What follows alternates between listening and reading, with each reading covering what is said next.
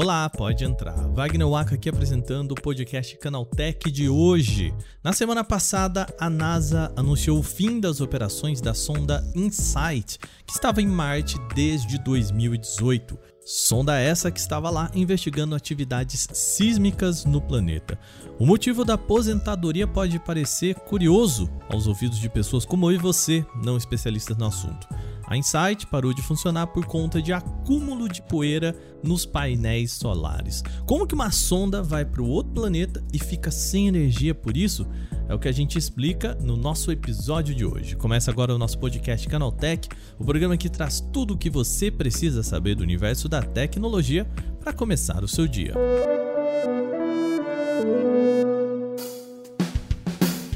Olá, seja bem-vindo e bem-vinda ao podcast Canaltech, o programa diário que atualiza você das discussões mais relevantes do mundo da tecnologia. De terça a sábado, a partir das 7 horas da manhã, a gente tem os acontecimentos tecnológicos aprofundados aí no seu ouvido. De domingos e feriados, a gente também tem o nosso podcast de entretenimento, o nosso vale o play. Então segue a gente para você não perder nada.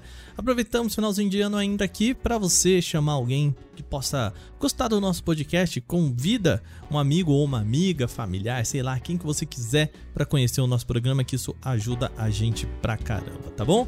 Sem mais, então hoje vamos para o nosso primeiro tema do dia.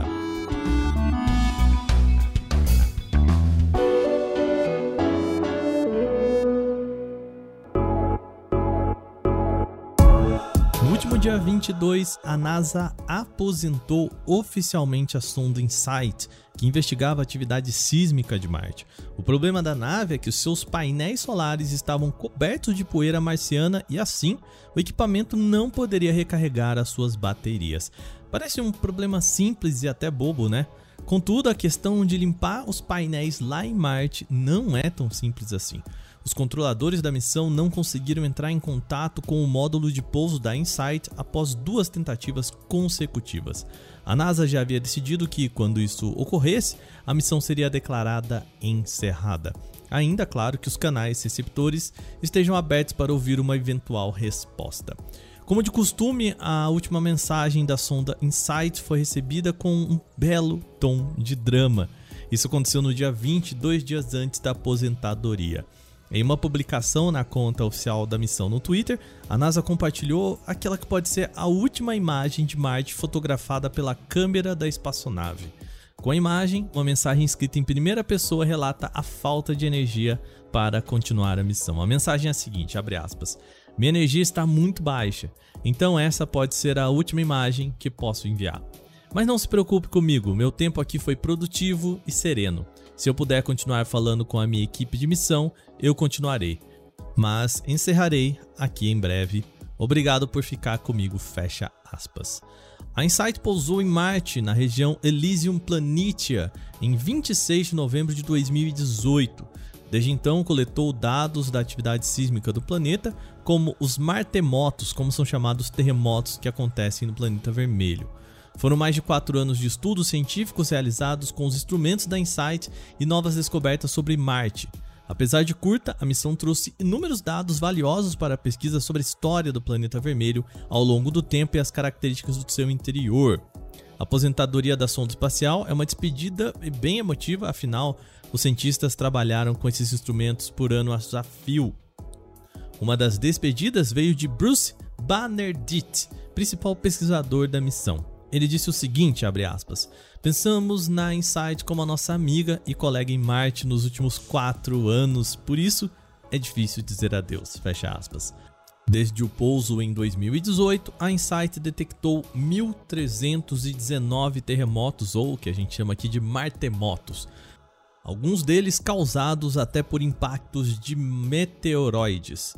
Uma das contribuições da Insight foi poder confirmar que o núcleo de Marte é líquido e que tem um raio de 1830 km. Também foram constatadas as medidas da crosta e o manto do planeta vermelho, graças à Insight. A notícia mais irônica é que a sonda também ajudou a estudar os fenômenos que resultaram no seu fim. ou seja, as tempestades de areia que recebem o nome de Dust Devils, ou, na tradução do inglês, os demônios de areia. E essa sonda resistiu, tá? Foram mais de 10 mil vórtices passando por seus sensores, uma batalha impossível. Com o acúmulo de poeira sobre seus painéis solares, a InSight se tornou incapaz de coletar energia. Para Laurie Lashing, administradora da missão, abre aspas, a InSight mais do que fez jus ao seu nome como uma cientista que passou uma carreira estudando Marte, foi emocionante ver o que o módulo conseguiu, graças a toda uma equipe de todo o mundo que ajudaram a tornar esta missão um sucesso. Ela ainda disse: Sim, é triste dizer adeus, mas o legado da Insight vai continuar vivo, informando e inspirando. Fecha aspas. Aí podemos voltar à pergunta inicial desse programa. A NASA não pensou em nenhum sistema para evitar o acúmulo de poeira? Sim, isso existe. A Insight possui um sistema que faz uma pausa de 16 minutos para a poeira assentar em torno do seu local de pouso, para só então abrir os seus painéis solares para fornecer energia à espaçonave.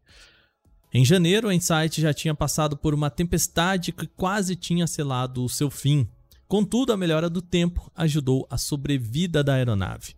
Em fevereiro de 2021, as células solares da Insight estavam produzindo 27% da capacidade e a NASA começou o primeiro de vários processos de colocar o módulo em modo de hibernação. E em seguida, a limpeza da areia veio por seu braço robótico. Então temos mais um sistema aqui para garantir esta limpeza. Um ano depois, em fevereiro de 2022, já se achava que o fim da Insight estaria próximo. A NASA já anunciava que a sonda poderia morrer no final do ano, mas um bom clima acabou ajudando o Insight a se manter por mais um tempinho até agora, nesse finalzinho de dezembro. Vai lembrar, essa não é a primeira vez que um rover dá adeus em solo marciano após problemas de tempestade de areia. O Opportunity também foi aposentado no planeta vermelho em fevereiro de 2009 por um motivo muito parecido. Alta quantidade de poeira nos painéis solares fez com que as baterias do rover chegassem ao fim. O Opportunity foi enviado em 2004, junto com o Spirit, para catalogar rochas do solo marciano e procurar por atividade de água no passado de Marte. O objetivo era que cada uma dessas naves durasse 90 dias, mas a Spirit só parou de funcionar quando ficou presa na areia depois de 6 anos. A Opportunity encerrou sua atividade em quase 16 anos de vida útil, o rover mais longevo da NASA. Em 2018, a Opportunity teve seus momentos de suspensão para aguardar um solzinho ali e tentar recuperar as baterias do equipamento. A notícia foi bastante importante e virou hit no Spotify com uma playlist para motivar a volta do rover à vida. Era uma playlist chamada Opportunity Wake Up, ou seja, Opportunity Acorde. E a lista de música contava com algumas coisas muito boas: Life's on Mars de David Bowie, Wake Me Up Before You Go Go de Wham, e o mais irônico, Here Comes the Sun dos Beatles. Eu chequei, essa playlist ainda tá lá no Spotify. O Canaltech fica o agradecimento por esses guerreirinhos que já trouxeram informações tão preciosas demais. Bom, terminado o nosso principal assunto de hoje, vamos para o nosso quadro O Aconteceu Também.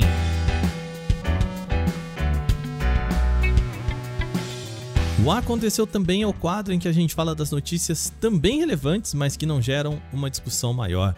A Samsung está trabalhando a todo vapor para preparar a revelação dos novos aparelhos da família Galaxy A. Depois do Galaxy A34 5G, os Galaxy A14 e Galaxy A54 5G ganharam certificação Bluetooth e estão mais próximos, portanto, do lançamento. Os dois novos dispositivos foram certificados no Bluetooth SIG, órgão regulamentador voltado para a tecnologia de conectividade sem fio, e lá tiveram algumas poucas informações reveladas. O Galaxy A54 5G, por exemplo, vai contar com Bluetooth 5.3.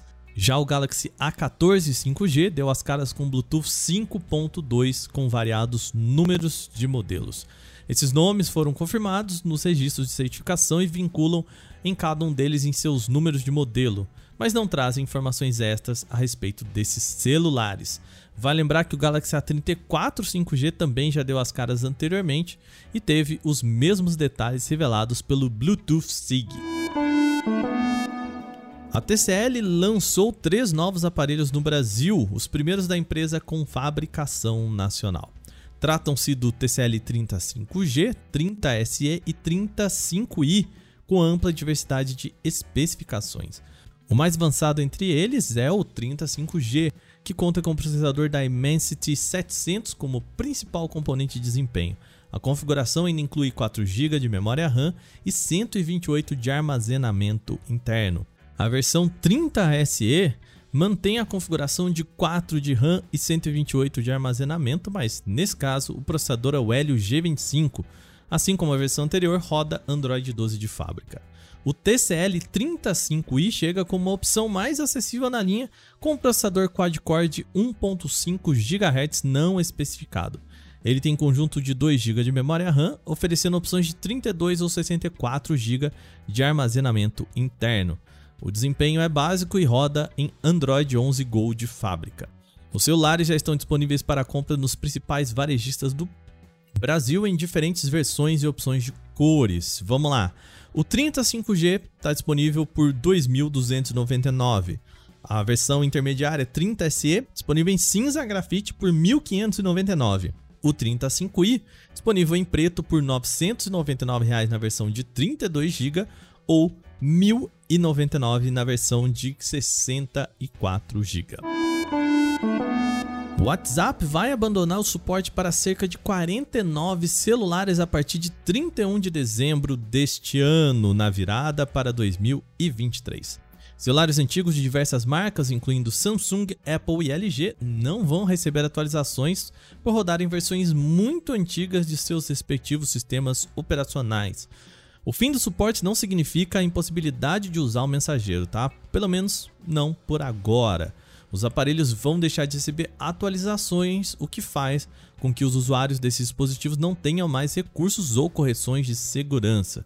Com o tempo é possível que ele pare sim de funcionar, mas não se sabe quando isso pode acontecer. Esse processo é comum no WhatsApp, uma vez que a plataforma busca uma experiência uniforme para todos os usuários e, devido à falta de compilações recentes, esses modelos estão mais expostos a invasores. Entre os aparelhos mais conhecidos estão o iPhone 5 e 5C, Lenovo A820, Samsung Galaxy S2 e o Galaxy S3 Mini. O Twitter vai permitir ocultar o contador de visualizações de tweets, é o que anunciou Elon Musk. As estatísticas de alcance de publicações, que há pouco passaram a ser exibidas com mais destaque na rede social, vão receber ajustes visuais e uma opção de serem desligadas. O Elon Musk disse o seguinte, aspas, vamos ajustar o visual e adicionar uma opção para desligá-lo. Mas eu acredito que quase todo mundo vai se acostumar com ele, ou seja, o contador de visualizações, fecha aspas. Desde a implementação da mudança de interface, o contador de visualizações se tornou um tópico controverso. Muitos usuários se queixam da quantidade de elementos na tela e da necessidade de ter as estatísticas de alcance dispostas de forma tão rápida, já que é uma informação desimportante em vários casos.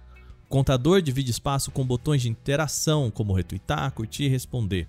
Os dados tornaram a interface mais abarrotada de informações e mais um atalho para interação, causando toques acidentais.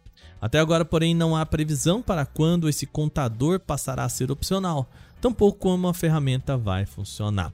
Não sabe, por exemplo, se o usuário poderá ocultar o alcance do próprio tweet para outras pessoas ou se poderá apenas ocultar os números da interface do aplicativo.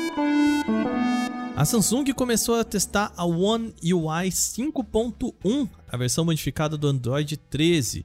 Isso por enquanto nos aparelhos da linha Galaxy S22. Segundo o site Sun Mobile, o sistema operacional deve ser anunciado em 1 de fevereiro, trazendo várias novidades para celulares da fabricante sul-coreana. A versão experimental ainda é interna, mas está rodando em aparelhos Galaxy S22, S22 Plus e S22 Ultra. Esse arquivo de atualização foi detectado nos servidores da Samsung e deve ser lançado alguns dias após o desembarque da série S23, o próximo topo de linha da companhia. Em geral, a empresa lança o software para o modelo mais recente só depois de começar a distribuir os mais antigos. Como a One UI 5.1 é apenas um update, em vez de uma mudança de versão, a distribuição deve ser acelerada mais do que na transição da 4.0 para a 5.0.